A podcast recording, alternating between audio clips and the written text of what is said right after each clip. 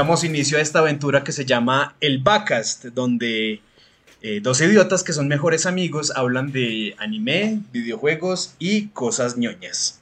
Muy ñoñas. Sí, es.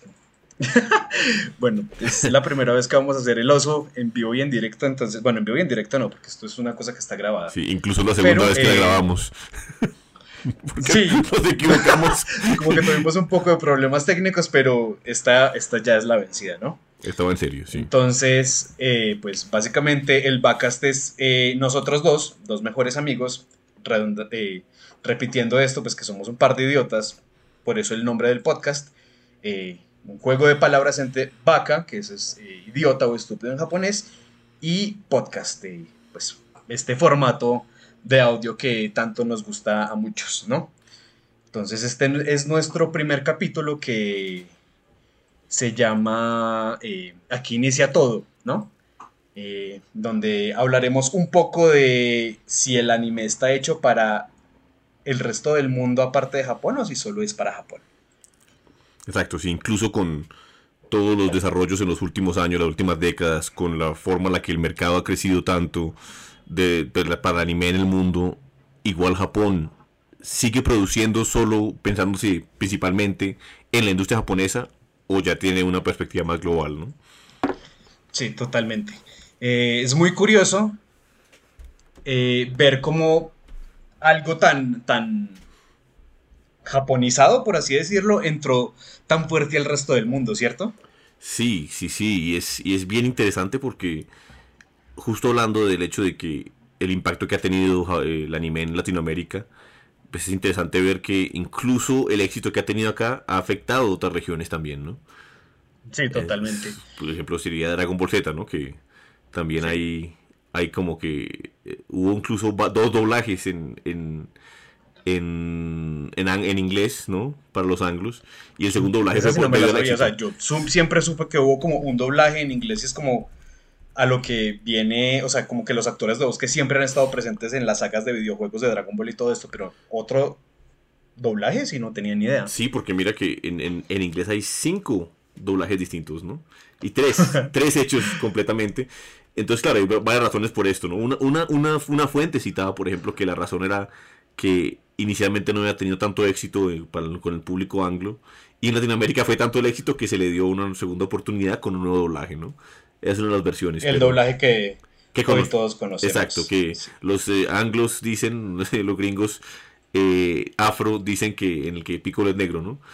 Porque el actor de voz dice, o sea, hay una identificación bien curiosa con eso. Sí, totalmente. Es como Piccolo es eh, netamente negro solo porque yo decido que sea negro. Es bien curioso, sí, es vibras, vibras negras, decían bastante. Y pues Pero entonces...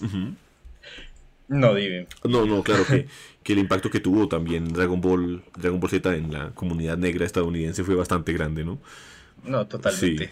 Bueno, y para empezar con esto, eh, pues vamos a hablar de un poco sobre la historia del anime, ¿no? ¿Cierto? Que estuve como investigando un poco. Había bastantes cosas que no sabía, pero bueno, pues para eso sirve esto del internet. Eh, y entonces se supone que eh, el anime empieza como siendo, bueno, no siendo, es como sus inicios y los precursores que es eh, el emaki, ¿no? El emaki es como estas narrativas ilustradas japonesas, lo que podemos ver como en los ukiyo-e que tratan de mostrar una historia mediante imágenes. Digamos, existen ukiyo-es muy famosos que es... Eh, el de la ola, ¿no? El clásico. El de la ola, sí, el clásico que es el de la ola. Y otro de los más clásicos, de los más clásicos, ¿verdad? Me trabé la lengua. Es eh, la quema del Honoji, que fue donde murió Oda Nobunaga, ¿no? Que también hablando de eso, fue bien interesante la forma en la que se representa Oda Nobunaga en tanto el anime como los videojuegos, ¿no? Sí, el rey demonio del sexto cielo, una mierda así, ¿no? Sí, pese a que fue el que unificó a Japón, ¿no? O sea... Sí, sí, sí. Oda Nobunaga, Oda Nobunaga es el que le debemos que Japón no, no se haya mantenido en, un estado feudal de, de batallas entre claro, estos warlords. balcanizado, como diríamos el término así, exacto, sí, totalmente fragmentado. Solo que, según sé, ¿no? Fueron como los que terminaron después de Hideyoshi, fue el que fue el sucesor de Nobunaga Fue un Hideyoshi, ¿verdad? Eh, Hideyoshi, sí, Tokugawa creo que fue. Ah, Tokugawa Hideyoshi. Eso, el, creo que lo curioso fue que eso, ¿no? Que la, gran cantidad de gente que fue muy que estaba muy en contra de los intereses de Nobunaga fueron los que terminaron escribiendo la historia japonesa pese que haya ganado Nobunaga, ¿no? Y quedó esa imagen, ¿no? Quedó esa interpretación de Nobunaga. Igualmente, y el legado de Nobunaga es una vaina increíble, aunque mm. pues bueno, hablando después de esto lo veremos después. quién verdaderamente fue Nobunaga, ¿no? Ajá, es interesante que porque claro, muchos, yo me acuerdo que con Onimusha, ¿no? Onimusha uno llegó a conocer quién era Nobunaga. O, videojuegos y, y, series de anime, pues que, bueno, en verdad fue primero un anime Sengoku Basara. Claro. Que el primer gran malo fue Oda Nobunaga. Y en Drifters creo que aparece Nobunaga también, ¿no? Drifters. Sí, en eh, Drifters, pero, no, pero Nobunaga en Drifters es, es, bueno, ¿no? Sí, es bueno, es bueno. Interesante representación, ¿no? Lo ponen un poquito como... Bastante. Es poquito macabro. Sí, un poquito macabro con sus estrategias militares y toda la cosa, pero mm, sospechoso. Sí, sí, pero es bueno, a fin de cuentas, sí, sí, eso es cierto. Y también como a veces lo ponen como mujer, ¿no? Creo que ha sido una mujer, no un también. Sí, ha, sido una mujer, en varias representaciones de anime ha sido una mujer, pues, Wow. Sí. Tal vez, tal vez haya sido por su gusto culposo de niños bonitos. Uh, mierda, ok, sí. Que era, era, algo bastante común en el periodo Sengoku, ¿no? Era en, toda esa época era algo bastante común, ¿no? Totalmente. Sí, sí, sí, sí, sí. Y era como que los daimios eran esto. Bueno, volviendo al tema. Sigue. Sí, no, no, no nos desviemos. o sea, concentrémonos en, lo que es importante en este momento, ¿no? Sí, Latinoamérica, cómo llegó el anime, todo esto, ¿no? Cómo se, la historia del anime, del manga, todo esto. Entonces, píchese pues esto.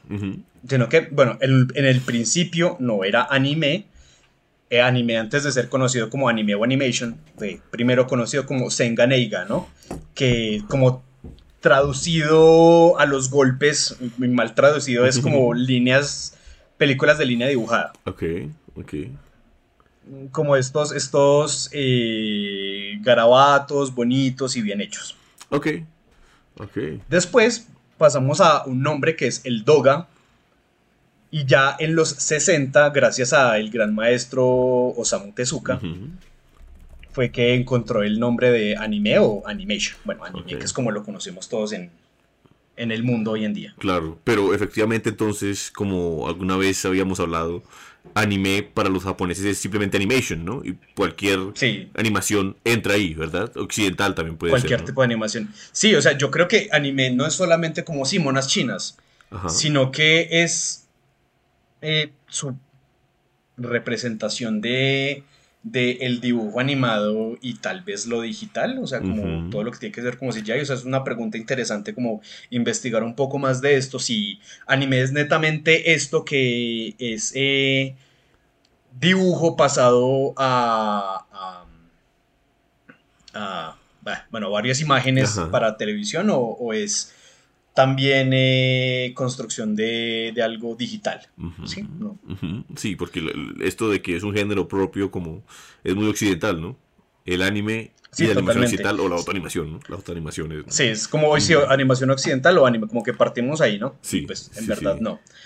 Claro, y, y bueno, pues ya entrando como aquí en Latinoamérica, que fue como en los 70 más o menos, que empezó a entrar como a, pocos países, ¿no? Entonces entró con Candy Candy, Heidi mm. y Meteoro, que son como tal vez las series que nuestros papás o nuestros abuelos o nuestros tíos vieron, ¿no?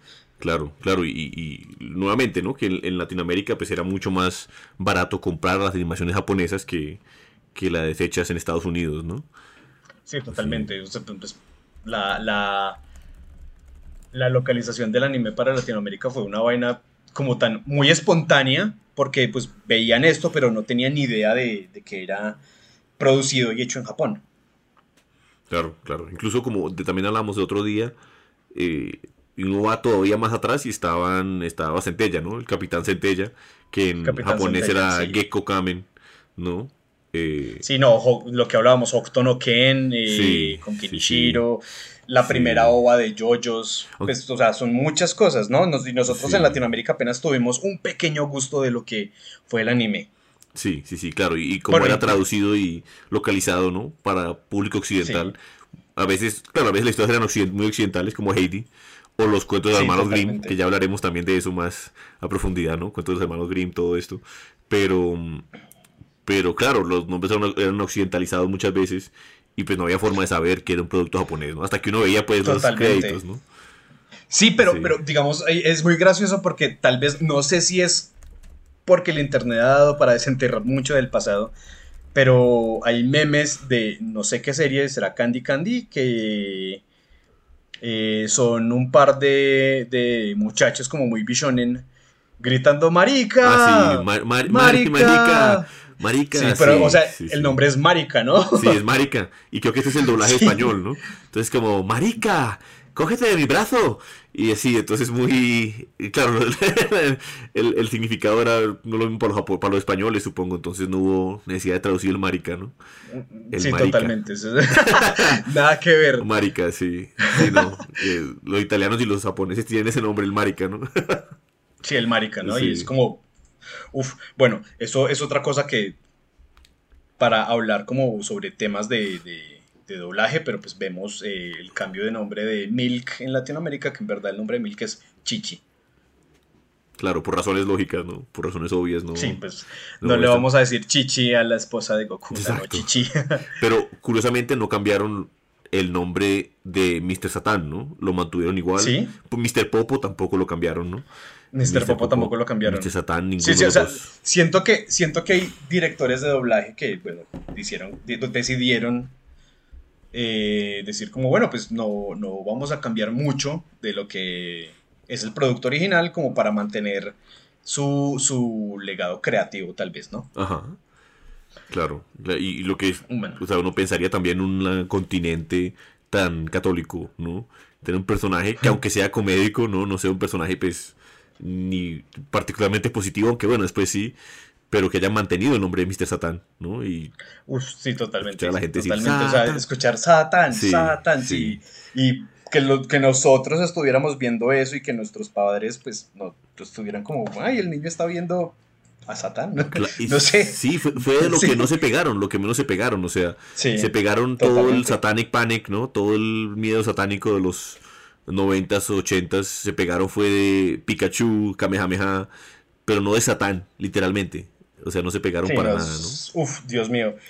Bueno, y ahora hablando ya, pues cambiando como de época, ya hablamos de los 70s del anime en Latinoamérica, eh, pues ya entró como, como en los 80 se, se empezó como a expandirse un poco más con Kimba, que Kimba es lo que dicen que es la versión original del Rey León, que dicen que Disney plagió a Osamu Tezuka, hicieron su propia versión de, de Kimba con Simba. Creo que. Son hasta nombre parecidos. Hasta, hasta los Simpsons se burla de eso, ¿no? Los Simpsons, sí, totalmente. Sí, sí, se burla de eso, ¿no?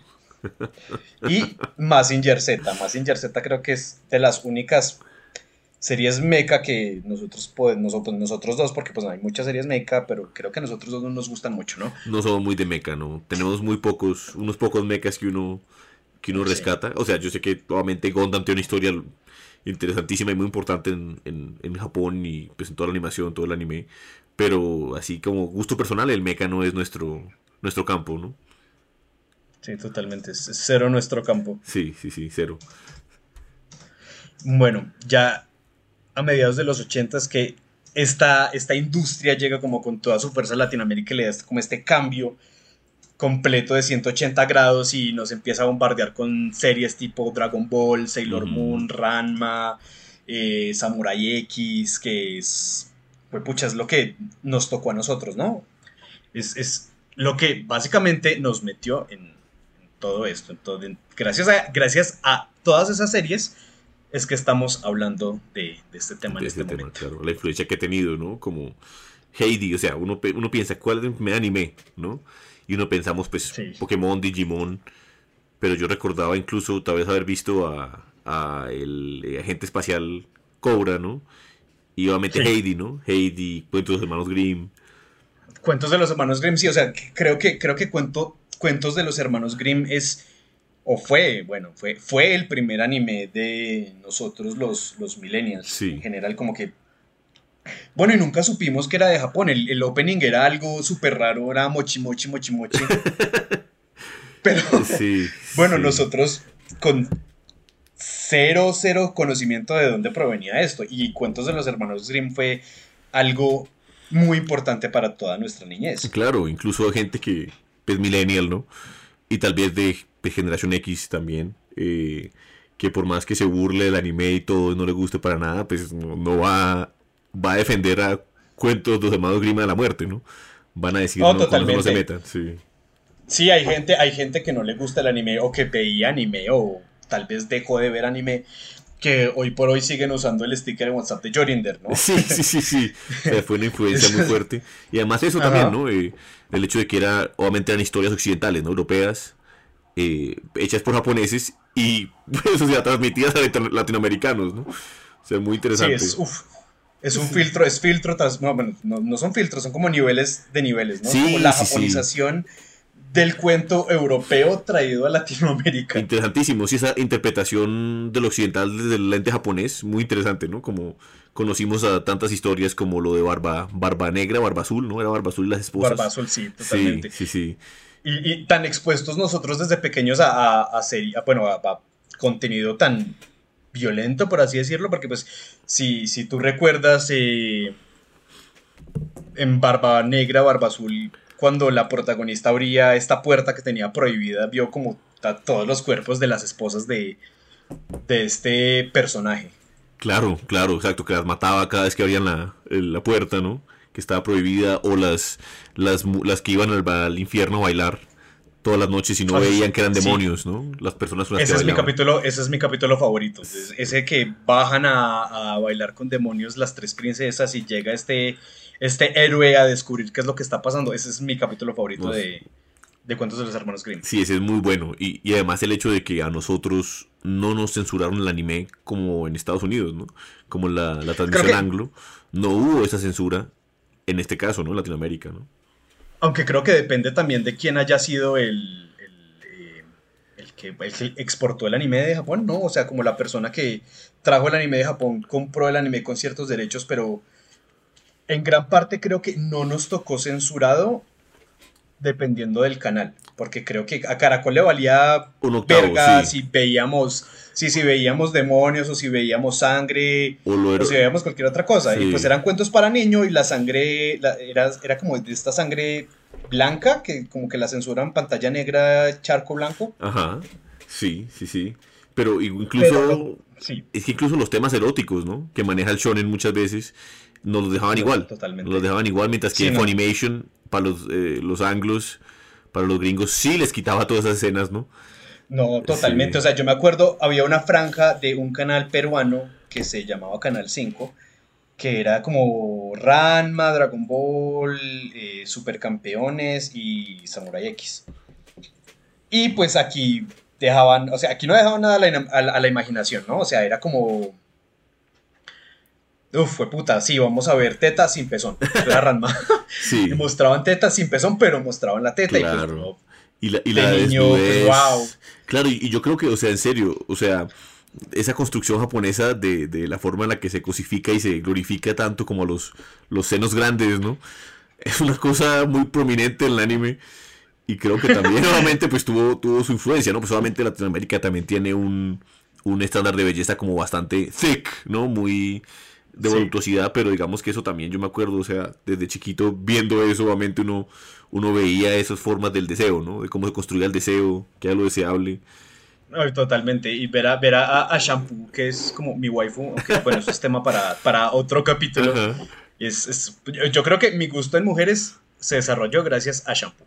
Sí, sí, sí, eso estoy seguro que hubo una influencia grande en, la, en muchas cosas desde el anime, ¿no? Sí, totalmente. Sí que se traducen. y obviamente, pues obviamente hablando los japoneses que tiene esa mezcla entre vamos a tratar temas eróticos y se los vamos a dar a los niños y vamos a tratar temas de, de relaciones del mismo sexo, de trans, todo lo que sea, pero al mismo tiempo son una sociedad, pues son una tendencia social muy conservadora, ¿no? Muy, conservadora. Entonces es bien curioso eso, ¿no? Que manejan esas formas. Obviamente también los roles de la, de la mujer idealizada en el anime también son muy tradicionales, ¿no? Es más, las más sumisa, más la bonita, tierna, chiquita, así un poquito así pero igual hay una cantidad de cosas que uno podría ver como un poquito transgresivas, ¿no?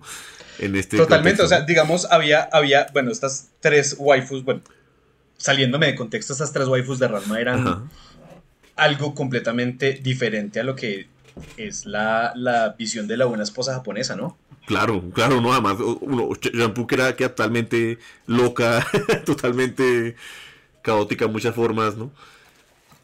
Sí, sí, totalmente. Sí, sí, sí, total. No, sí sale de, muchas cosas y, creo que pues, obviamente hemos visto una cantidad de personajes que salen de, ciertos ideales, ¿no?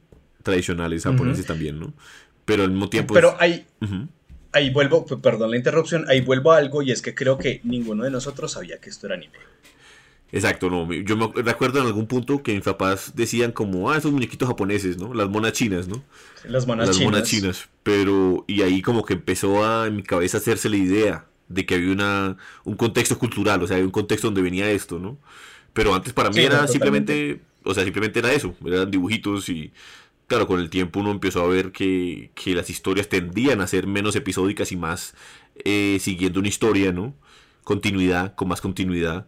Sí, con más continuidad, con más desarrollo de personaje, con cosas que afectaban, ¿no? Pues que tal vez era lo que estábamos acostumbrados, no sé, con eh, la animación shows gringos, animación occidental, no sé, tipo La Pequeña Lulu, tipo Charlie Brown, que era como vainas perepisódicas. Tenemos un malo, solucionamos al final de, de, del capítulo, pero no hay una conexión con los demás capítulos. Exacto, porque siempre tenían esa intención de que la gente pudiera en cualquier momento perderse varios capítulos y volver a ver el capítulo, eh, volver a ver la televisión y que no tuvieran que desatrasarse, ¿no? Que pudieran retomar en cualquier momento, ¿no?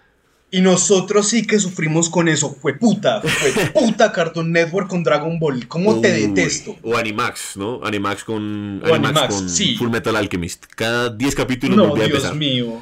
Era una tortura, era terrible. Llegábamos a la saga de Freezer, ya Goku se transformaba en Super Saiyajin y pum, cortaba el, narrador. Ay, volveremos en nuestro próximo capítulo. Y el próximo capítulo era volver a la puta saga de Raditz. de los Saiyajin. Una tortura. Sí, era, era, era. Eh, claro, yo me acuerdo. Este planeta explotará en cinco minutos, ¿no? Que decía Freezer después de poner a, explotar el planeta. Cinco capítulos de media hora cada uno, ¿no? Sí, era una tortura. Y luego volvió uno pensando, ¿se salvó Goku o no? Y volver a empezar volví a empezar otra vez desde Raditz. Sí, era, era tortuoso, era terrible. Sí, pero me pregunto si era porque no habían comprado los derechos de más capítulos o algo así, o, cómo funciona la vaina, porque era, terrible. Es posible, es posible, o, sacarle el jugo máximo también, ¿no? A las indicaciones. Sí, es como mantengamos, mantengamos a estos culicagaditos colgados, que es lo que les gusta. Me imagino que eso también le subía el rating, ¿no? Sí, sí, claro, bastante. Entonces, pues ahí sí. Aparte, creo que también ayudaba mucho que más gente nueva tal vez le diera la oportunidad de esto, como verlo también desde el principio que se desarrollara un poquito más. Sí, sí, también bastante, bastante, pero, pero pues, por ejemplo, hoy en día ya vemos como, como esa influencia de la continuidad y, y la vemos también en, en, la animación occidental, ¿no? Que ya empieza a seguir una historia y a, y a ver cambios y desarrollo de personaje más, más a largo plazo, ¿no? Más a largo plazo hasta, con, hasta con, digamos, una, una, hora de aventura, ¿no? O con otras animaciones occidentales, ¿no? Eh, Young Justice o cosas basadas en cómics también, ¿no? Que ya los cómics tenían eso, ¿no? Avatar. Sí, Avatar que están. Es, es, una, es, un anime occidentalizado, ¿no? Es básicamente eso. Y lo que, lo que, lo que decíamos también una vez era eso, que, que, o sea, como para los japoneses anime es animación, o sea, no tiene que venir de Japón necesariamente, ¿no? Para nosotros somos que, para nosotros es un género, ¿no? Un género como tal. Sí, para nosotros es solo un género. Es un género, claro, entonces es una cosa que uno dice como, como el término otaku, también lo hablábamos, ¿no? Sí, el, término peyorativo otaku, Que es un término terrible. Que se volvió, sí, se volvió, y creo, bueno, creo que hasta en Japón eh, empezó a tomar una, connotación tal vez menos negativa, pero siempre era eso, ¿no? El sin vida, el sin vida obsesivo que se dedica a un hobby de una forma, y o sea, cualquier hobby, y como me acordaba el, ejemplo de UFO Table, ¿no? Que hubo este, este incendio, que un tipo lo esquemó el estudio, y era... El ataque de trenes. El ataque de trenes, sí, que porque aparentemente el estudio lo que hizo fue representar de forma terrible un tren histórico y el tipo pues obviamente ya estaba llevado, pero pues fue como el, el, el, trigger, lo el detonante. Y eso es exacto, el otaku de trenes. Sí, el otaku de trenes y y exacto, se volvió en Latinoamérica eso, ¿no? Y en Latinoamérica y en, en Occidente, porque también en el mundo en anglo también usan otaku. Otaku es la palabra para referirse a las personas que les gusta el anime, pero pues volviendo a lo mismo, creo que, creo que funciona porque la mayoría de gente que, que, lo usa lo usa de forma peyorativa y creo que la mayoría de gente no se identifica como, ay, sí, soy otaku, ¿no? O, o sí. No, exacto, no. Incluso hoy que tuve clase con mis estudiantes de, de séptimo, era uno diciendo como, ay, pero me está insultando. Y el otro decía, pero no lo estoy insultando, solo le dije otaku, eso es un insulto. Y pues, o sea, la verdad ahí está como, todavía está, o sea, ahí tengo estudiantes que me dicen, ay, profe, eres otaku, ¿verdad? Pero sí, ¿qué, tan peyorativo es? el profe otaku. El profe otaku, sí hay unos estudiantes que obviamente me aman por eso, pero a otros les parece pues, bastante, bastante chistoso, ¿no? Pero... Sí. Sí, sí, sí, eso varía. Creo que la intención, ¿no? Como nosotros somos muy de, del tono también, ¿no? Totalmente, pero hay algo, hay algo que tienen estos niños y es que ya entienden que es anime y que es de Japón, ¿no? Yo creo que tal vez mi, mi primer acercamiento en saber que esto era japonés fue con Digimon, con Digimon y Pokémon. y creo que porque el contexto, o sea, especialmente en Digimon, era muy japonés, ¿no? Tai, Tai era japonés, o sea, casi todos, todos eran japoneses, excepto...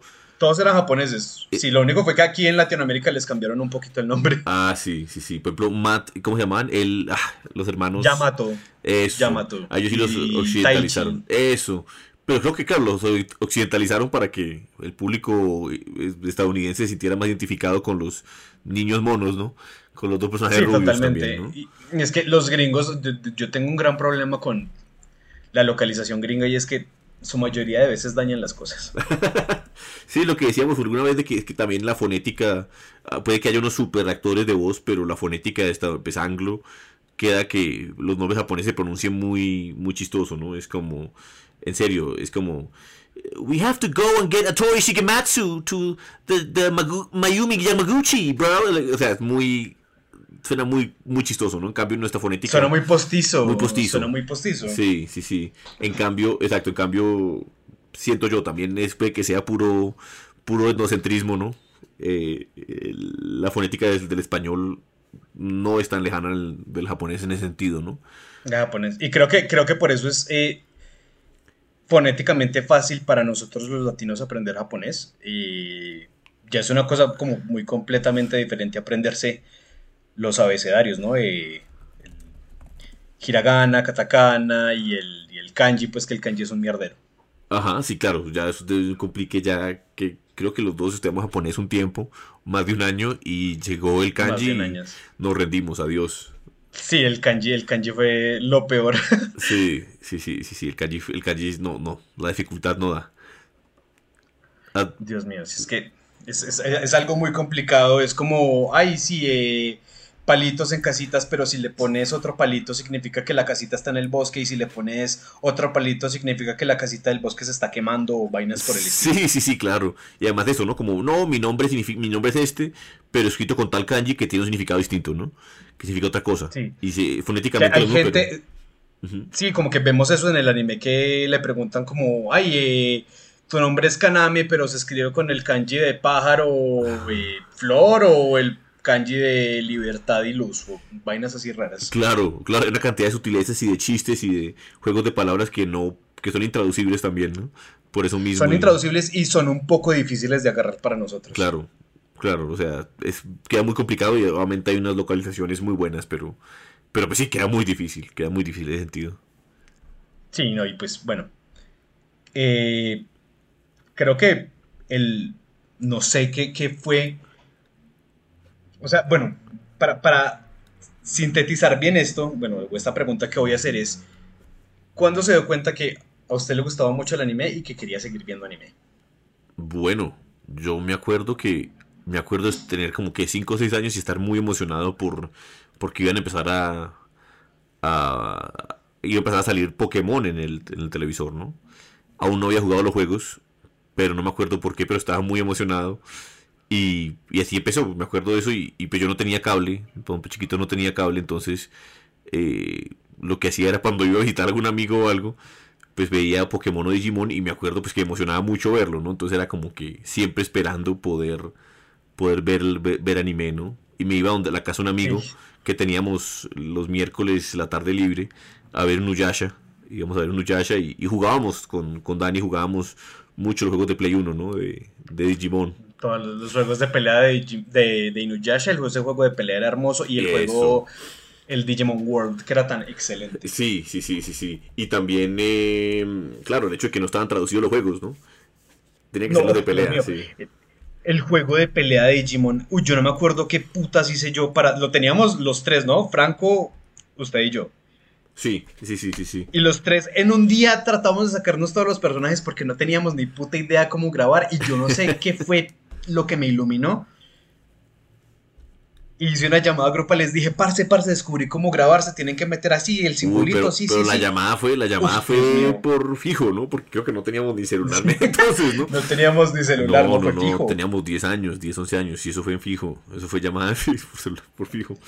Dios mío, y era, y era, era, era la revelación poder grabar ese progreso que no habíamos podido grabar durante meses, solo porque no entendíamos una gota de japonés. Claro, claro, era nos pasábamos del juego cada vez. O sea, cada vez que lo prendíamos el play, que prendíamos el play y jugábamos, nos pasábamos toda la historia de, los, de, los, de los personajes para sacar los nuevos y apagábamos y volvíamos a repetir el ciclo, ¿no?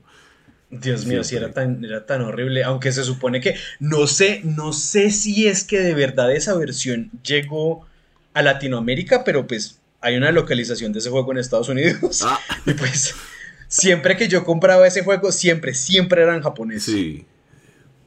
Sí, sí, sí, no, no había forma. O sea, es lo bueno, lo bueno en la piratería también, ¿no? Que estos juegos no llegaban siquiera, ¿no? Porque mutantes que nunca fueron traducidos ni localizados, o sea, por eso mismo, porque pensaban para qué, o sea, el mercado occidental no daba. Igual nos llegó porque la, la piratería es lo mejor, gracias. Y pues nos llegaban esos japoneses, japoneses y los comprábamos en la entrada del colegio por cuatro mil pesos, ¿no? Y los consumíamos, y los consumíamos y nos parecía lo mejor. Digamos, hablando con eh, JP, que es un gran amigo de nosotros, que hace parte del Scrollcast y de Escudo y Espada, que es otro podcast. Eh, hablábamos de estos grandes juegos de, de SNES que llegaron en japonés y jugamos en japonés, pero nunca tuvimos la oportunidad de jugarlos en inglés hasta que hicieron como este relanzamiento en Game Boy Advance, ¿no? Tipo Fire Emblem. Sí, claro. Eh, tipo Breath of Fire. Puta, Breath of Fire 2 estaba solo en, en, japonés que en el SNES. Y ahora es que podemos volverlo a jugar, pero entendiendo un poco más porque ya, bueno, ya está traducido. incluso creo que, mira, que si uno ve la carátula del Breath of Fire 1, lo que hicieron en la traducción fue poner a Ryu, el personaje que es muy... Eh, pues digamos, es personaje protagonista de anime genérico, lo pusieron como un man de acción musculoso noventero gringo. Y Para mí es un Conan con una espada. Eso, el Conan. Es, Conan, un arte es un Conan. o, sea, es, o sea, es una maravilla de lo, de lo loco como y hicieron también para Mega Man. Sí, sí, sí, lo vuelven un man, o sea, un, un Silvestre Stallone con esteroides. O sea, de que no me parece para nada. Pero pues interesante esa versión de ellos, ¿no? También con Estudio Ghibli, creo que con Nausicaa, Nausicaa of the Valley of the Wind. Lo que hicieron fue poner puro, o sea, tres personajes masculinos que ni siquiera existen en la película, en el póster gringo, ¿no? O sea, fue una cosa... es, absurdo. Y por eso es que, bueno, este tema de si el anime es para el resto del mundo, solo para Japón, aplica como para estas localizaciones de videojuegos y de series, ¿no? Porque pues pues Ellos pensaban, esto está acá, pues quién lo va a consumir en el resto del mundo, pero pues después nos damos cuenta que sí y que ahora el mercado es gigante y que si aquí en Latinoamérica es grande, en China es mil veces más grande. Claro, y la piratería en China y obviamente pues el alcance que tiene es gigante, ¿no? Es una cosa loca. Sí, o sea, yo creo que gracias a la piratería, gracias a la piratería fue que muchos de nosotros pudimos como tener ese acercamiento a, lo que fueron los videojuegos y el anime, ¿no? Las páginas como Anime FLB o... Anime ID, ¿no? Anime ID. sí. Sí, sí, sí. En el, bueno, nuestro tiempo era descargar los capítulos de Ares. Claro, claro, y es que, o sea, uno lo piensa y, mira como el, trabajo que tomaba, eh, por ejemplo, para los, los, para los gringos conseguir cosas, cosas japonesas, ¿no? de que les llegara y todo, pues obviamente ir por el modo, el modo legal. Y noto aquí ya yendo a San Andresito con 20.000 juegos japoneses en PlayStation, ¿no? Con el, con sí. el, a uno le pasaban, a uno le pasaban el catálogo y uno era como que, uy, lo que se vea más japonés es lo que me voy a llevar. Sí, sí, entre más anime se, se, viera, mejor, ¿no? Sí. Y tantos juegos de Play 2 que nosotros compramos piratas. Totalmente. Como había uno que yo me acordé, me acordé, no, me acuerdo mucho que jugábamos que se llamaba Shining Force Exa, ¿no? Y que fue como que, ay, sí, esto se ve bonito, tiene un man que se parece acá y el de, el de Beyblade y a una princesita bonita, esto debe ser chévere. Un marica, gran juego. Sí, sí, sí, sí, sí.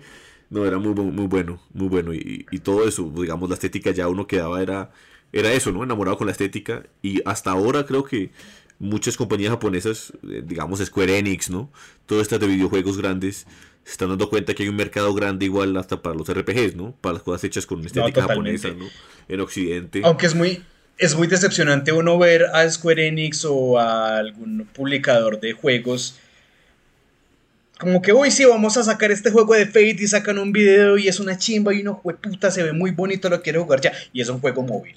Y es un juego móvil, sí. Sí, sí, sí, es que la, cuestión de los gachas en, en, Japón es muy fuerte, ¿no? También, ¿no? Bueno, no solo en Japón, pero pues los gachas los hacen para ellos, ¿no? Con ellos en mente, sí. Pues sí, porque ellos están más acostumbrados a los gachas, ¿no? Como que desde chiquitos juegan con estas máquinas de la fortuna. Aunque bueno, nosotros no estamos muy lejos de eso. Yo me acuerdo en Manizales, eh, bueno, pues para los que no sepan, Andrés y yo vivimos como nuestra mayor parte de la vida joven en Manizales, había un centro comercial que es catalogado como el centro comercial más feo de Latinoamérica, que se llama el Parque Caldas. más feo de Latinoamérica. Y en, la, en la sección, en la sección de, de, jueguitos, de arcade y todas esas maricadas, habían gachas de moneditas y uno sacaba chicles o le salía un juguetico o algo así, ¿no? Es como, bueno, tal vez sepamos qué es, pero nuestra cultura no está tan enfocada a esto, mientras que los japoneses tienen gachas de absolutamente todo. Claro, y, toda la, cuestión de los casinos es muy centrado en eso, ¿no? Konami, Konami es dedicado mucho a eso, ¿no? Al, a los gachas, a todo esto. Eh, Konami pasó de ser una gran industria a ser solo jueguitos de gachas. Sí, sí, sí. Y la gente se emociona que porque registraron el nombre de yo no sé qué en la, la, licencia y en realidad es todo para un gacha, para algo de casino. Sí. La vez pasada no fue una cosa como con Castlevania, una noticia así como que sí registraron Castlevania para el próximo Konami va a sacar un Castlevania nuevo y en verdad estaban sacando licencias para un gacha. Totalmente. Y ya, hay ya ha pasado varias veces y, y pues Konami lo que parece que le llega la mayor parte del capital y la ganancia es de eso, ¿no? De este tipo de cosas de los gachas, de los gachas, ¿no? Sí, deberían, deberían vender las, las licencias y que otra persona se encargue de hacer Castlevania, gran juego que hace rato no veo una buena entrega. Es cierto, y lo mismo que, les pasó con Hideo, ¿no? Con Hideo Kojima, ¿no? Hideo Kojima. Y todo su equipo. Que como que. Aunque bueno, yo, tengo. Yo tengo que ser muy sincero y a mí los juegos de Kojima tal vez solo me gusta Silent Hill. Ok. Porque. Sí, como que los Metal Gear Solid se me hacen. Bueno, los Metal Gear, perdón. Para los puristas de los Metal Gear, yo no conozco mucho de eso. Se me hace que son solamente películas largas con eh, poco tiempo de juego. Es cierto, em, o sea, además porque Hideo Kojima siempre quiso ser director, ¿no? Él quería ser director, él quería hacer películas, pero lo que hace también, o sea, le queda, le queda excelente también, ¿no? O sea, la narrativa, como lo hace, entra muy bien en el juego, ¿no? A veces pasa un poquito en ciertas cosas, pero pues la verdad son también muy buenos juegos y también que bien que se haya salido de Konami. Pero sí. Bueno, hay, algo muy gracioso de Hideo Kojima y es que, bueno, hablando de, toda esta localización y si de verdad el anime es para nosotros, para el resto del mundo, solo para Japón. Y es que Hideo Kojima, uno de sus mejores amigos es Guillermo del Toro. Ah, sí, claro, y como participaron en lo de esto, lo de PT, ¿no? Y todo era lástima. Sí, no. Y se veía muy sí, lástima. Pero, pero son, son grandes amigos y creo que se conocen hace bastante. O sea, no fue como solo, ay, sí, hagamos contacto porque porque quiero sacar un videojuego del terror y Guillermo del Toro es una gran mente del, cine de terror, ¿no? Mm. Como que los manes se conocían desde antes, eran muy buenos amigos, tanto así que cuando Kojima se fue de Konami, Guillermo del Toro puteó a los de Konami. Y creo que eh, Guillermo del Toro quedó siempre con el deseo de hacer un videojuego, ¿no? Ya. Y creo, que, sí, y creo que. No sé si esto es chisme o algo, o algo, pero yo hace unos meses leí que sí iban a sacar PT, pues como el Silent Hill que iban a sacar con Norman Reedus. Sí, pero ya no, no, o sea, sin el input de Kojima y de del Toro, imagino. O cómo sería la cosa. Eso sí, no tengo ni idea. Eso, es una cosa como para investigar. Pero pues sí, o sea, como que. Sí, y, bueno. Tal vez. No, dime. No, yo, yo iba a decirte también que eso, que a veces, digamos, esto mismo que, que lo que en Occidente o en partes de, de Occidente es como tiene una. está aclamado por la crítica o la gente queda encantada también. A veces en Japón no pega mucho, ¿no? A veces en Japón no pega tanto, ¿no? No, y eso es completamente cierto. Hay animes que fueron tan famosos en, Latinoamérica, pero los gringos uno les habla de eso y son completamente oblivios y desconocedores del tema. Algo como se enseña, ¿no? Para nosotros, eh, Caballeros del Zodíaco fue una vaina enorme. Claro. Enorme, enorme, enorme, tanto que, eh, pues, la gente, nosotros, pues, nosotros no creemos mucho en el zodiaco, pero ustedes les dicen, ay, sí, el zodiaco. Sí, yo soy doco de Libra, ¿no? Porque pues nací en octubre. Sí, sí, sí, claro. O sea, hace poquito veía un meme, ¿no? Eso que, como el tipo, el, el, man diciendo esa, esa huevonada, los del zodiaco no juegan con eso. Pero en el momento en que uno menciona que, que con qué casa se ha identificado uno de caballero del zodiaco, ahí sí, ¿no? Ahí sí yo digo también Virgo, ¿no? Shaka, Shaka me encantaba. Shaka de Virgo era lo mejor. Yo que soy Virgo, exactamente. Entonces, como que en el momento que me importa, me importa es en eso, ¿no? En ese momento me importa. Sí. Entonces, como que no importa y es, y, es, y es de ahí que viene el chisme de que, eh, bueno, se enseña los gambas, o como se conoce aquí en Latinoamérica, las gambas. Caballeros del Zodíaco, el Lencio Perdido, sí. o, como nosotros le decimos las gambas, las gambas. fue un anime pensado en el mercado latino, pero tanta gente lo pirateó que pues no a sacar más. Ok, sí, sí, sí, posible también por el hecho de que, ¿te acuerdas de, The Big O? The Big O era un anime de los noventas, mecha, ¿no? Era mecha, y, y no fue un éxito para nada en Japón, o sea, pasó desapercibido en Japón y en Occidente pegó, y hubo segunda temporada solo porque pegó en Occidente, ¿no? Sí, Entonces, pero es muy difícil que eso pase, ¿no? Como que a los japoneses solo les importa, o bueno, no sé si solo les importa, pero lo que más les va a importar es si llega a su mercado, si pega a su mercado. Y creo que nosotros en gran parte en este momento tenemos acceso a lo que va a salir en Japón, pero no absolutamente todo, porque pues vemos noticias de, ay, sí va a salir este anime, que qué chimba, que no sé qué, que dónde lo puedo ver, pero en verdad no lo podemos ver en ninguna parte porque solo va a salir en Japón.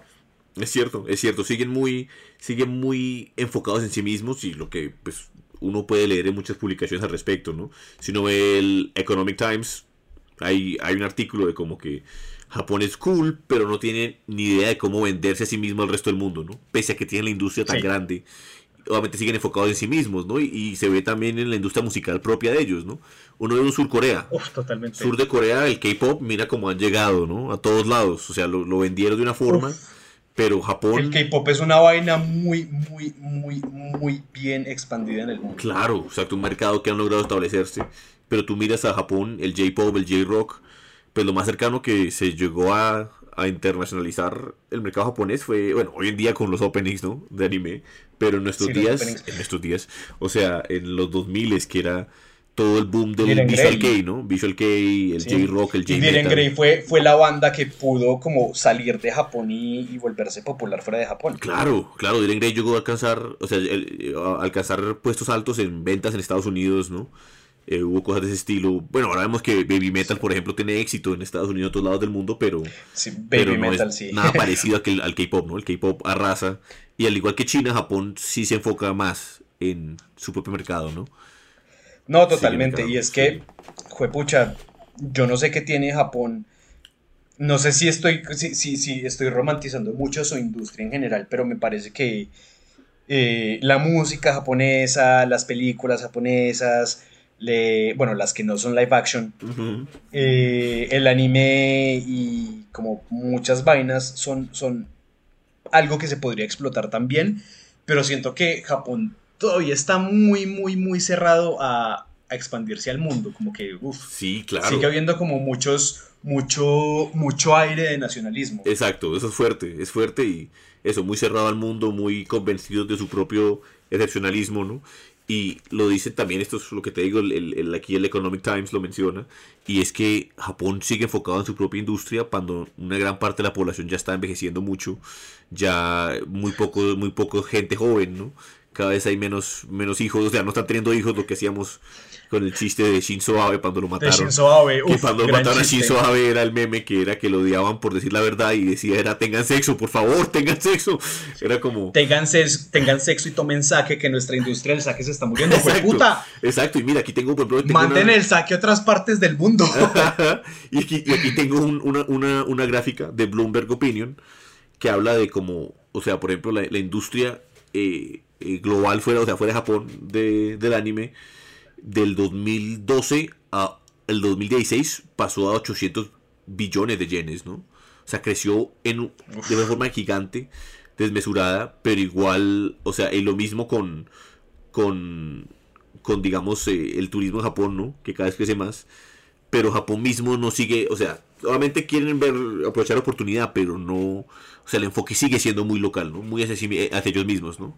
Pensado hacia ellos mismos. Sí, totalmente. Sí. Es como, como el hecho de que tengan que hacer eh, onsens o pues baños termales, bueno, baños públicos, solo para los extranjeros, uf, me parece algo, un toque xenófobo, ¿no? Como, uy, no me voy a juntar con este porque tal vaina, o, o simplemente porque es de otro color o algo así, ¿no? Como que conozco varias historias de personas que han ido a Corea y a Japón que han sido discriminadas solo porque son un poquito pasadas de peso o porque su color de piel no es esta pureza blanca que ellos esperan. Claro, y es que en serio la, la, la, construcción de homogeneidad de Estado-Nación en Japón fue muy efectiva, ¿no? Fue muy efectiva y es, es, una cosa muy fuerte, muy marcada y, y eso mismo es entra también, digamos, lo que uno dice, o sea, hay diferencias, había diferencias locales muy marcadas en Japón, Hokkaido, Okinawa, todo esto, que pues la verdad con el tiempo pues han sido cada vez más homogenizadas de, de todo lo Yamato, ¿no? Entre lo de lo que es visto como lo japonés, pero es que, es que Japón, era, Japón sigue siendo, o bueno, pues tan cerrada que puta, a su propia gente la, la, la, segregaban de una forma horrible, ¿no? Estas personas de Yamato de la, de la isla principal eran unas putas mierdas con el resto de la gente, sobre todo, bueno, las masacres Ainus y todo esto. Claro, claro, la colonización Ainu, toda la forma de, de, eso, de, de, de, exterminarlos, ¿no? No tan distinto de la colonización aquí en las Américas también, ¿no? Em, sí, totalmente. En, en, y en Japón es eso, sí, han creado esta idea de, de que somos nosotros y pues con nosotros no lo entendemos, ven al extranjero, al gaijin, ¿no? Lo ven como un, alguna vez alguien me decía eso, como un panda en un zoológico, ay, tan simpático, tan tierno de lejos. ¿no? un zoológico. Sí, de lejos, ¿no? Yo no, sé, blanco. yo no sé qué pasaría, yo no sé qué pasaría si nosotros fuéramos a Japón, porque pues nosotros somos personas que están eh, tatuadas de una forma muy pesada. Claro. tenemos como tatuajes muy visibles y para, para ellos un tatuado representa ser parte de la Yakuza, que es la mafia japonesa. Sí, sí, sí. Yo recuerdo haber leído que, claro, con la, los jóvenes, con todo el contacto con, con, lo, con, lo anglo, con lo europeo, todo esto, eh, ya se le estaba normalizando más en los jóvenes, pero igualmente es una cosa muy fuerte que no es que se haya ya vuelto, se haya normalizado, ¿no? De ninguna forma, ¿no?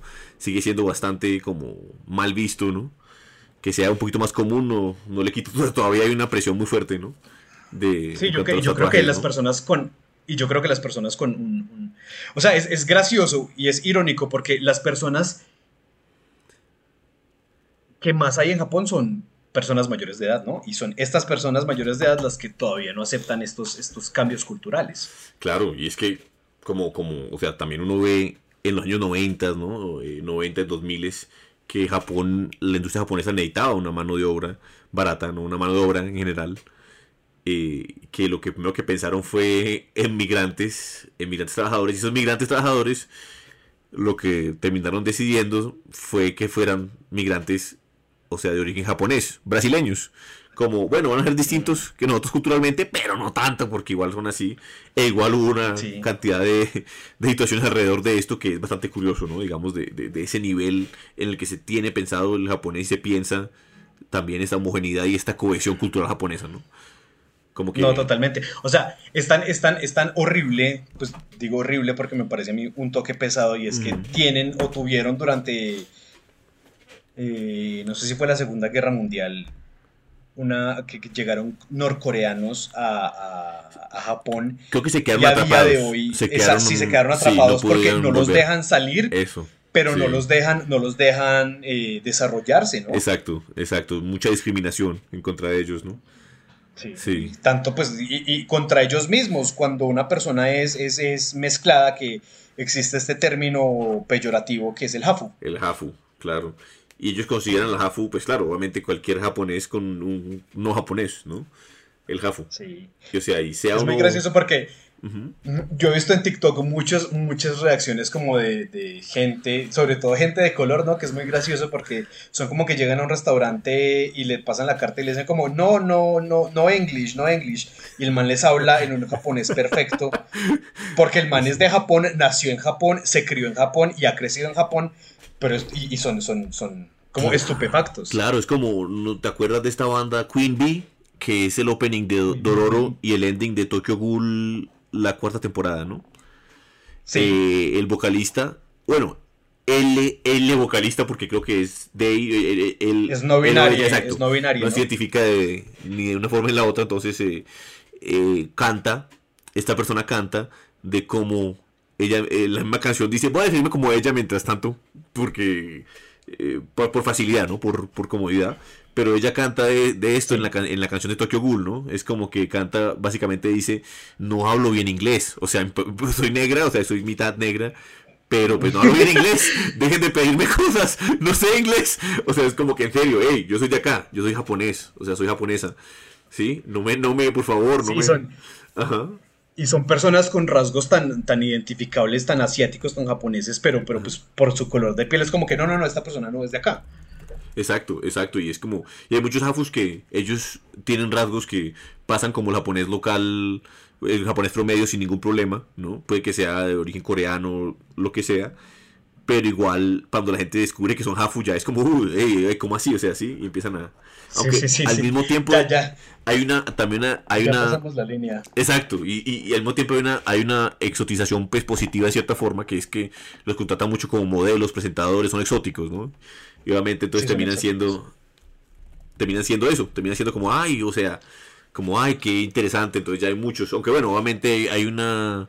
Hay una que hay una preferencia por el Hafu mitad blanco, ¿no? Mitad europeo. Obvio, claramente, porque pues. Dios mío, que, es la representación aunque bueno, a los japoneses no les importa esto, pero pues las historias más tiradas hacia lo europeo, hacia lo gringo, eh, sus personajes eh, monos con ojos azules o ojos verdes como el Super Saiyajin de Goku. Ajá. O sea, soy, soy pelinegro, pero, pero me voy a volver más fuerte volviéndome un tipo mono ojiverde, azul. Es una cosa bien curiosa, ¿no? O sea, que lo que decíamos alguna vez que para los japoneses es más como para ser visualmente distinguible, ¿no? Para destacar. Pero pues en Occidente tiene unas connotaciones bien curiosas, ¿no? Sí, no, totalmente. O sea, lo que hablamos de, de, Samurai X, que Kenshin es pelirrojo para destacar de los demás personajes. Claro. Porque los demás personajes, el único personaje que tiene el pelo como relativamente castaño o cafezoso es eh, Aoshi Shinomori, el líder de Oniwa Banshu. Claro, y, y Sanosuke, Sanosuke tiene el pelo café, pero es café oscuro, que pues igual uno puede encontrarlo en muchas poblaciones de, del este de Asia, ¿no? Mientras que Kenshin es pelirrojo, pelirrojo, ¿no? Y es el único, así, pues, son los únicos de color Este tiene que brillar porque es el protagonista. Y pues, bueno, ahí, ahí también vemos un poco de la teoría de lo que hablábamos también alguna vez, el Oni rojo y el Oni azul. Sí, sí, sí, claro. Y, el los, hecho los, opuestos. Sí, y que, y que digamos el, color japonés, o sea, el protagonista de Isekai genérico, por ejemplo, o de muchos años de, protagonista de Shonen, era de pelo oscuro o, pelo oscuro azulado, ¿no? Como azul como pelo oscuro, y ojos azul oscuros, ¿no? Como azul oscuros. Y se vuelve como muy común ese, claro, para mostrar un personaje más calmado, ¿no? Mientras que el rojo es el, el explosivo, ¿no? El explosivo, el, el, Oni. explosivo, rojo, Oni azul. Sí. Sí. es lo que vemos, es, lo que vemos constantemente. O sea, hablando de, Samurai X, es Kenshin y Saito. O sea, que Kenshin es el Oni rojo, Saito es el Oni azul. Eh, Dragon Ball, Vegeta y Goku, Naruto, Sasuke y, Deku y Bakugo. Naruto. Deku y Bakugo. Deku y Bakugo. Sí, uff. Yo creo que Deku y Bakugo es la, clara representación de eso. Claro, claro, claro. Pues uno ve el pelo oscuro, bueno, verdoso, es más verdoso el de Deku, pero pues Bakugo es claramente rojo, ¿no? sí, aunque pues Deku tiene, Deku tiene como esos colores eh, azulosos, como verdes azulosos. Eso, es cierto, sí tiene colores bastante azulosos también, es cierto. Y Bakugo sí es rojo, ¿no? De hecho, cuando, cuando, usan sus quirks, eh, pues el de Bakugo es fuego, es explosiones, y el de Deku es eh, cubrirse de una aura verdosa azulosa. Ajá. Totalmente, sí, totalmente. Es un motif que vemos pues, bastante, ¿no? El explosivo y el calmado, el más tranquilo, pues, el más tranquilo o inseguro.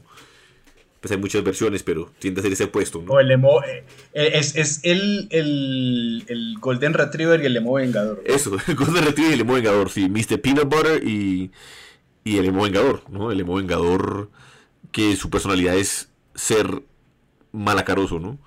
Es tener resting beach face y ser trágico y ser maluco con la gente. Sí, sí. Y tener una historia de venganza, ¿no? Porque eso es lo que, lo que, lo que llama la atención, su historia de venganza. Sí, sí, sí, el Sasuke, pues, el Sasuke sí, claramente. El Sasuke. No, oye, Vegeta, Vegeta no buscaba vengarse de, de Freezer por destruir Namek. Sí, sí, sí, también, ¿no? También, y, y bueno, volviendo un poco también a esto de, de los colores de pelo, de piel, todo esto, ¿no? Eh, pues lo, está este youtuber eh, japonés, ahorita no me acuerdo el nombre, ¿no? Pero él menciona justo eso, como que él va y preguntas que tengan occidentales sobre Japón, él va y le entrevista a la gente en la calle, ¿no?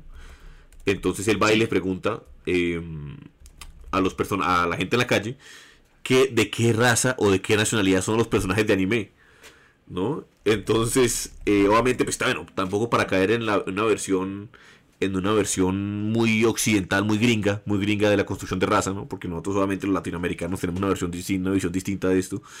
Eh, los personajes, por ejemplo, les preguntan sobre Eren, ¿no? Eren Yeager de Shingeki, de, de Attack on Titan.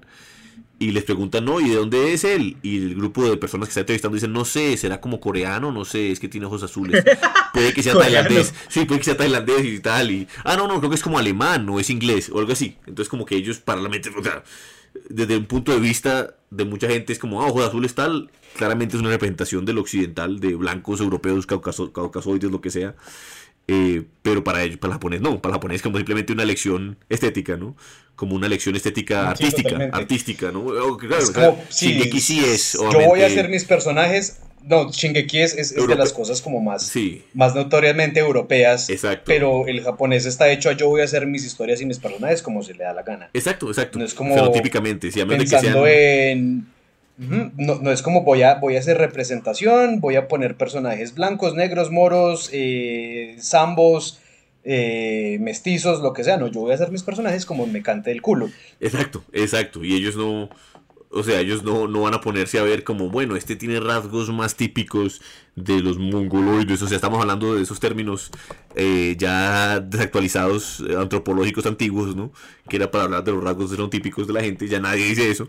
Pero pues un japonés no se pone a ver entonces a decir, no, como Naruto. O sea, es cierto que Kishimoto decía me gusta que Naruto sea mono y azul porque me puedo imaginar a cualquier niño estadounidense rubio corriendo pretendiendo que es Naruto. Y es como, hey, Kishimoto. Con el Naruto Run. Sí, sí, sí, el Naruto Run es como Kishimoto. Si yo te dijera que hoy en día en Estados Unidos, más de la, pues la mayoría de la gente no se ve así.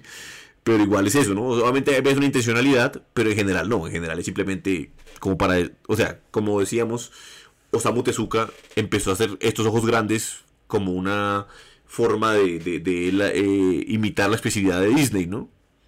Sí. Eh, sí, y luego ya los colores de pelo y todo esto fue más por el hecho de por el hecho de querer llamativos. Eso, exacto, llamativos y distinguía a los personajes, entonces como en el manga era blanco y negro, pues no veía los colores, pero ya en las portadas a veces pues para distinguir los personajes ponían colores y ojos distintos de, de, pelo y de ojos, pues color de ojos de pelo distintos.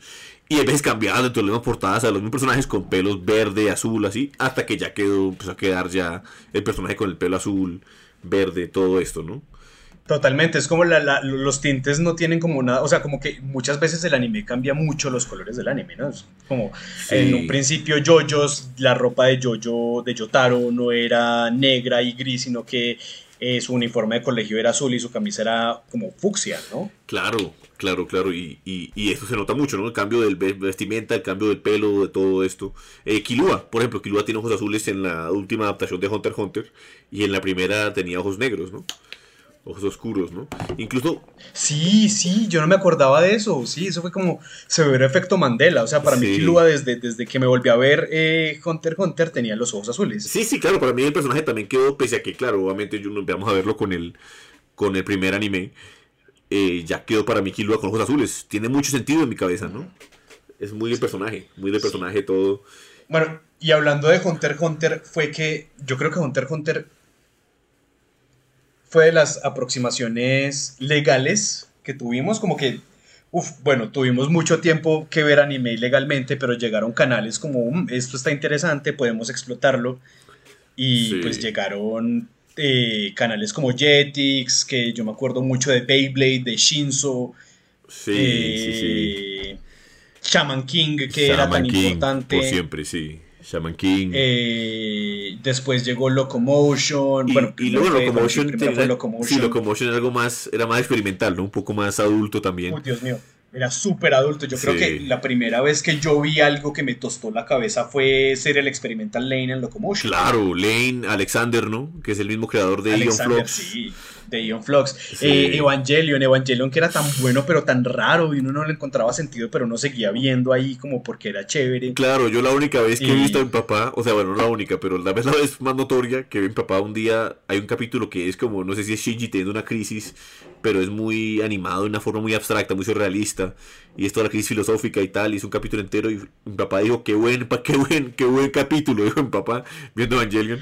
Y me acuerdo mucho de oh, eso porque, o sea, yo era un niño de 10 años, ¿no? Y uno ya viendo los temas, obviamente, con toda esta, toda esta, toda esta simbología abrahámica, ¿no? Muy cristiana, lo de Evangelion también, ¿no? Entonces, un poco confuso. Muy, muy, muy confuso jovaesca, por así decirlo. Sí, sí, sí, sí, sí, exacto. Muy toda la, la, influencia de judío-cristiana, ¿no? Unos elementos muy judío-cristianos. Y por una interpretación que a veces simplemente era muy estética, ¿no?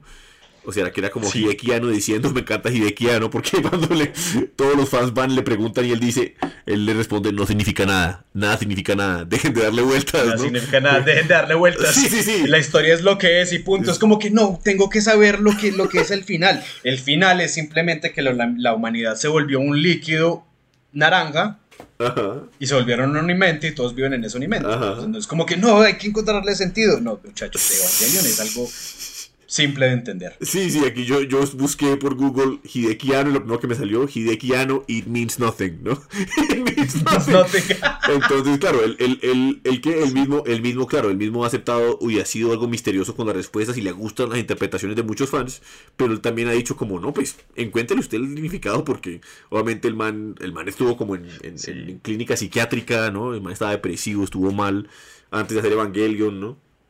Como que todo esto. Totalmente. Sí, Salman ya al final. o sea, ya, ya hasta ahora con las películas y todo, como que ya ha habido una visión un poquito más cohesiva, ¿no? Una visión más completa. Sí, y eso, sí, sí, las, las últimas tres películas de Evangelion son como más a la cara, ¿no? Es como esto es lo que está pasando y esto es lo que es. Sí, sí, sí, sí, sí. Y claro, obviamente Evangelion le dio una legitimidad al anime muy fuerte, ¿no? De una profundidad. No, totalmente. Todo esto, ¿no? Eso, eso fue, fue como de las cosas que más gustaron en todo el mundo, como pues fuera de Japón fue desde las cosas que más ha gustado, digamos, eh, Alvarito que alguna vez, eh, bueno, Alvarito es un amigo de nosotros, Alvarito nos mostró un VHS con, creo que era un prototipo de doblaje de Evangelion, una, una, página pues con una, una reliquia, ¿no? Porque pues, y quién sabe si alguna vez estuvo pensado, bueno, trajeron Evangelion, pero quién sabe si alguna vez estuvo pensando en verdad traer Evangelion como por el contexto tan pesado que tenía. Y pues ahora, ahora podemos encontrar Evangelion en Netflix y podemos encontrar las películas de Evangelion en Amazon. Pues bueno, en Prime Video, que era una cosa que antes no podíamos hacer, que era como, jueputa, eh, necesito ver la película de, Marica, me acuerdo mucho de, de Conquerors of Shambhala, que era la, la, conclusión del primer Full Metal Alchemist, que es una película, es un bodrio pero cuánto tiempo no duramos buscándola solo como para darle la conclusión, mientras que ahora es, eh, uy, sí, vamos a ver la película de Jujutsu Kaisen y podemos ir a cine a verla. O vamos a ver la película de, no sé, One Piece Red que va a estrenar ahora el 13 de octubre, creo. Sí, sí, sí. Pues tenemos esa posibilidad de, de verla, ¿no? Que ya no es puta, ¿dónde la vamos a ver? Japón nos tiene olvidados, pues puta, a Japón apenas venimos a importar ahora porque estamos demostrando ser un mercado fuerte en su industria de anime. Bueno, para su industria de anime. Sí, claro, y, se ha vuelto más fácil esto también, ¿no? Se ha vuelto más fácil para ellos también es darnos lo que queremos, ¿no? Subtítulos por siempre. Obviamente pues sale mucho más barato. por siempre. Sí, incluso había... y sin, sin doblajes, sin doblajes ahora, o sea, el doblaje era el bueno antiguo. Claro, y como nos tocó a nosotros, es que, es que nos tocó, entonces uno, tiene, uno todavía tiene como ese, esa parcialidad porque pues lo que hemos hablado muchas veces que el sello de Goku Goku siendo ya un hombre de sus 40 y algo, con dos hijos, obviamente con una vida real merecería una demanda de alimentos, porque es el peor papá del mundo, ¿no? Y es el, tipo peor papá del mundo. sí, y pues el tipo con una Seiyu, con una Seiyu que hace todavía voz de adolescente, ¡Cállate, goy! Hablando así muy muy agudo, no, o sea, es un poco absurdo. Sí, como para mostrar la, la, la, la, que la, la inocencia de Goku, es que dicen, bueno, pues es, es, me parece a mí un poco ridículo tratar de darle la voz a un hombre de 47 años, Goku es un Saiyajin de 47 años. Sí, claro, ya, joven, Tratar de darle una voz tan infantil. Bueno, que, que es, como, es como si básicamente la persona que hace la voz de Gohan, que es la que, bueno, de Gohan niño y de Goten, es la, la, misma que hacía de Goku chiquito. Es como si esa misma persona siguiera haciendo la voz de Goku ahora y pues no. Claro, exacto, no, no, no, ya, ya por hombre que sí, grande, así pues musculoso, ya grande, ya con dos hijos, ya todo esto, que siga haciendo la Seiyu, pues de, de, haciendo voz eh, infantil o adolescente, pues complicado. O sea, el de One Piece, el de Luffy perfecto, la de Luffy perfecta, la de Naruto pero muy bien, todo esto muy bueno, pero pues ahí sí yo digamos que, que hay también imparcialidad. Así, así justifico imparcialidad por el doblaje español, ¿no? En, en latinoamericano, digo. Por y, yo creo que, y yo creo que fue, bueno, Marito Castañeda es... es, el meme, es el Goku para nosotros. Sí, es, es, es, el, es el Goku para nosotros. Exacto, yo creo que nosotros los latinos no podemos imaginar a Goku sin pensar en Mario Castañeda. Y yo creo que eso fue, eso, como que las voces sobre todo, aunque bueno, a mí no me hubiera molestado tanto tal vez de chiquito ver eh, subtítulos, pero yo creo que las voces y cómo era como tan bien localizado fue que terminó de, impactarme, ¿no? Porque pues una buena localización, una buena adaptación no es nada sin las voces. Claro. Y nosotros los latinos, pues, puta, eso fue lo que nos llamó la atención. Estamos escuchando voces poderosas que nos están narrando una historia buena y nos enganchó de una forma excelente. Sí, sí, totalmente. Y, y pues obviamente, pues, o sea, yo siempre digamos como la voz de Homero, ¿no? Uno quiere que la voz de Homero sea el mismo toda la vida, pero con un time skip, ¿no? Cuando pasan los años y el personaje cambia físicamente, crece, madura, uno esperaría que haya un cambio de voz también, ¿no? No, totalmente. es que yo siento, yo siento que nosotros los latinos nos casamos como mucho con algo y es muy difícil cuando, cuando se nos cambia. Sí, claro. Lo, lo, lo, que uno, uno, claro, no encuentra como, digamos, estas de estos apegos y estos y estas y esta forma tan dogmática de defender ciertas cosas obviamente con el escapismo no o sea uno en una situación eh, digamos difíciles situaciones difíciles de la gente en el día a día alrededor del mundo pues uno también termina con unos apegos a veces fuertes no también a este, este escapismo. Y había y había gente que usaba como estas historias y este tiempo de televisión como para escaparse de su de su, eh, su realidad, horrible y, fue, y, es por eso que les cuesta tanto como tal vez aceptar remakes. Yo he escuchado hablar de gente que es completamente negada a ver las películas de Evangelion porque tienen un personaje que nunca estuvo en el anime, que es la, la gringa, la de gafitas. Ajá, sí. Mientras, mientras, que, mientras que ahora es eh, algo muy, muy como traer historias o sacar historias, es darle la posibilidad a gente nueva, gente más joven de, ver lo que nosotros alguna vez vimos. Y yo creo que por eso es que hoy en día también eh, el anime es tan visto normalmente, bueno, no tan normalmente como era en nuestra época, pues nosotros en nuestra época éramos los que veíamos anime, los que teníamos jugueticos de anime y los raros. Mientras que ahora es un poquito más diferente. Ahora la persona que escucha reggaetón y es popularoide, pues le gusta el anime. Nosotros pues fuimos Yo hace este unos años... de niños de metal y anime. Claro, exacto. No, nosotros era la, la, asociación del anime con el J-Rock o el J-Metal o el, J-Pop, ¿no? Y pues... Sí, totalmente. Y es, es, como nosotros éramos los raritos, tipo, pues los que vieron Stranger Things, éramos... Eh, literalmente Eddie. Éramos el ñoño que le gustaba el metal, que todo el mundo decía que era satánico, pero pues éramos una, una bolita de amor. Sí, no, no, no le hacíamos daño a nadie, ¿no? Pero éramos los raros, éramos los raros y obviamente pues uno también como estrategia de, de defensa uno también se, se, cerraba al mundo, ¿no?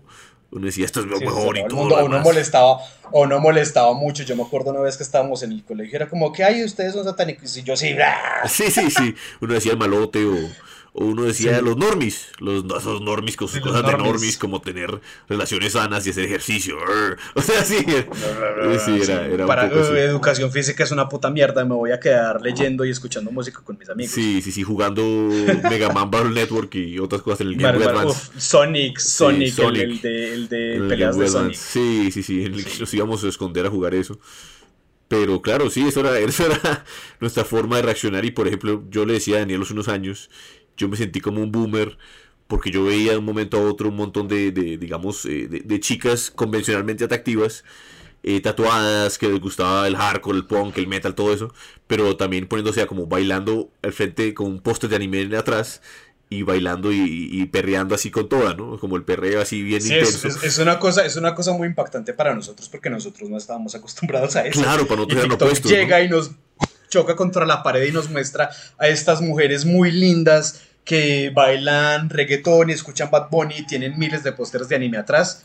Y no es solo por estética, es porque de verdad les gusta. Claro, exacto, exacto. Y, lo mismo, o sea, yo, yo digo que yo que porque por Bad Bunny, por esta canción de, de Bad Bunny en la que habla japonés, la que, la que me convierto en Itachi. Me convierto en Itachi. Sí, o sea, yo creo, o sea. Esa es, un gran, es una gran canción. Sí, es una excelente canción. Y yo empecé como a abrirme bastante más al reggaetón con esto. Y la verdad ya, o sea, me parece una cosa bastante. Yonaguni, eso. Ya me parece una cosa bastante pegajosa, interesante.